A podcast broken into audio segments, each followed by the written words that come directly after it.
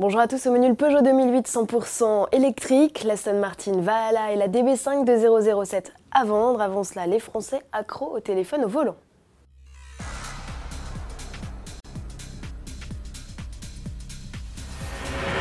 Le sujet n'est pas nouveau, les Français ont du mal à se passer de leur téléphone, en particulier au volant, selon le 15e baromètre AXA Prévention sur le comportement des conducteurs. C'est même devenu le fléau numéro 1 devant la vitesse et l'alcool.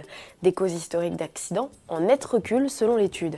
A l'inverse, l'usage intensif du téléphone se propage, 7 automobilistes sur 10 10 l'utiliser en conduisant. La part grimpe même à 8 sur 10 chez les 18-24 ans.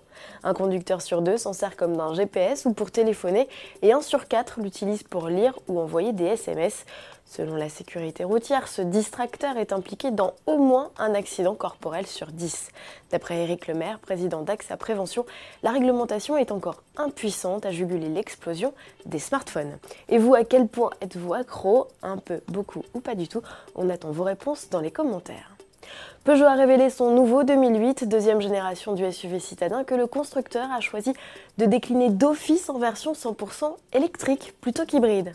Pourquoi Des études en Europe ont montré que les clients utilisaient beaucoup leur petit SUV sur des distances courtes, plutôt en ville.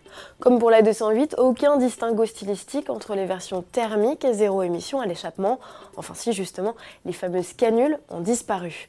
Autre indice pour le repérer, les badges E sur la carrosserie, les Pampilles couleur carrosserie dans la calandre et les lions dichroïques.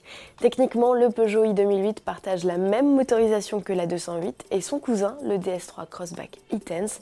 Le bloc délivre une puissance maximale de 136 chevaux et est alimenté par des batteries de 50 kWh. Plus de détails avec Guillaume Claire, chef de projet 2008.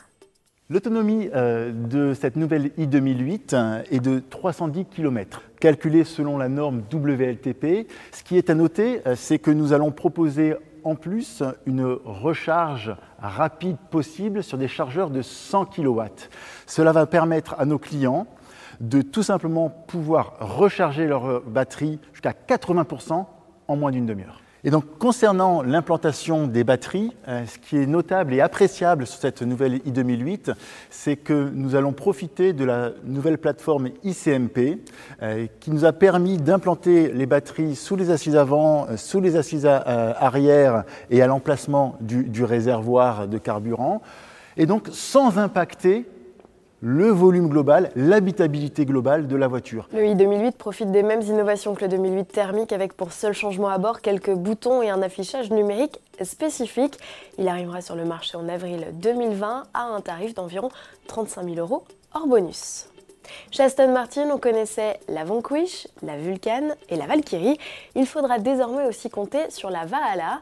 Ce nom, issu de la mythologie nordique, évoque le paradis des guerriers et bientôt la future petite hypercar du constructeur. Elle sera dérivée du concept AMR B003 présenté en mars au Salon de Genève. Produite à 500 exemplaires, elle sera animée par un V6 turbo hybride installé en position centrale arrière et s'intercalera dans la gamme en 2021 entre les Vanquish et Valkyrie. Et pour réparer une erreur commise dans un précédent JT, c'est bien la Valkyrie qui intégrera la catégorie supercar en endurance fin 2020. On se quitte avec une dernière petite info Aston Martin et si on en parle c'est surtout pour la vidéo qui l'accompagne. La maison RM Sotheby's propose à la vente un exemplaire de DB5, pas n'importe lequel puisqu'il s'agit de celui qui a assuré la promotion d'Opération Tonnerre aux États-Unis en 1965, le quatrième volet des aventures de James Bond. L'auto, commandé à l'époque par la société de production, avait hérité des mêmes caractéristiques que le modèle apparu en 64 dans Goldfinger avec Sean Connery. Elle a donc hérité des 13 gadgets indispensables, tous fonctionnels après restauration complète. Des mitrailleuses aux plaques d'immatriculation rotative en passant par les éperons télescopiques dans les roues, tout y est, sauf le siège éjectable, bien sûr. Le modèle estimé entre 4 et 6 millions de dollars sera vendu aux enchères le 15 août à Monterey, en Californie. À demain.